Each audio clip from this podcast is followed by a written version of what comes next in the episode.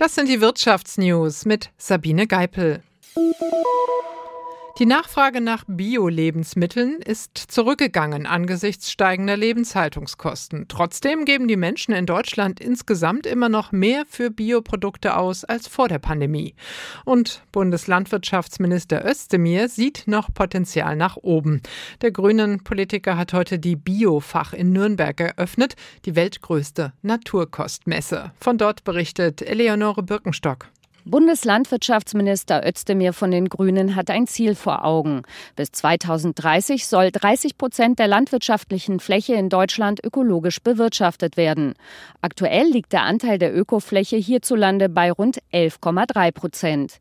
Es gebe gute Gründe für die Umstellung auf Biolandwirtschaft, sagt Özdemir. Schauen Sie, wir haben die Biodiversitätskrise, Artensterben dramatischen Ausmaßes, wir haben die Klimakrise, gerissene Lieferketten, die Düngemittelpreise spielen, spielen Achterbahn. Bio ist eine der zentralen Antworten darauf. Um den Ökolandbau zu stärken, will der Bundeslandwirtschaftsminister vor allem die Nachfrage nach Bio erhöhen, und zwar in Mensen und Kantinen. Dabei sollen die Kantinen des Bundes mit gutem Beispiel vorangehen dann können wir auch entsprechend dafür sorgen, dass nicht nur im Anbau wir die 30 Prozent bis 2030 erreichen. Das reicht nämlich nicht, sondern auch in der Nachfrage müssen 30 Prozent da sein. Wir wollen ja, dass die Wertschöpfung in Deutschland bleibt. Um das zu erreichen, will der Bundeslandwirtschaftsminister dem Kabinett den Entwurf des Ökolandbaugesetzes zum Beschluss vorlegen.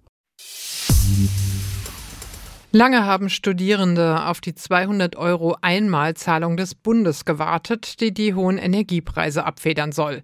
Nun schaltet die Bundesregierung heute dazu eine Internetplattform frei. Wer die 200 Euro beantragen will, muss sich eine sogenannte Bund-ID zulegen. Das ist ein Nutzerkonto für verschiedene Verwaltungsleistungen des Bundes und weist die Identität nach. Auf der Informationsplattform www.einmalzahlung200.de sind laut Bildungsministerium alle notwendigen Schritte erklärt. Für das Sammeln der Daten, wer überhaupt berechtigt ist, die 200 Euro einzustreichen, sind die Bundesländer zuständig. Die müssen Stack-Watzinger zufolge noch ihre Hausaufgaben machen. Demnach haben noch nicht alle Länder ihre nötigen Kabinettsanträge und Verordnungen beschlossen. Die Anträge können laut der Bildungsministerin frühestens in der zweiten Februarhälfte gestellt werden. Laszlo Mura, Berlin. Heute ist konkret geworden, was schon vor einigen Wochen durchgesickert war. Der US-Autobauer Ford will nach eigenen Angaben in Köln und in Aachen 2300 Stellen abbauen. Welche Stellen besonders von den Streichungen betroffen sind, dazu Jutta Kaiser aus der SWR Wirtschaftsredaktion. Das sind um die 600 Stellen in der Verwaltung, im Marketing und dem Vertrieb.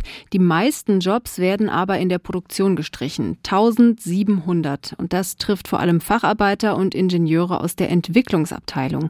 Das liegt vor allem daran, dass Ford seine Automodellauswahl radikal zusammenstreicht. Ab, ab 2030 sollen in Europa nur noch vier rein elektrische Autos gebaut und verkauft werden. Früher waren es mal 14 Modelle. Das heißt, es müssen in Zukunft deutlich weniger weniger Autos entwickelt werden und das soll vor allem in den USA passieren. Und das waren die Wirtschaftsnews, für dich zusammengestellt vom SWR.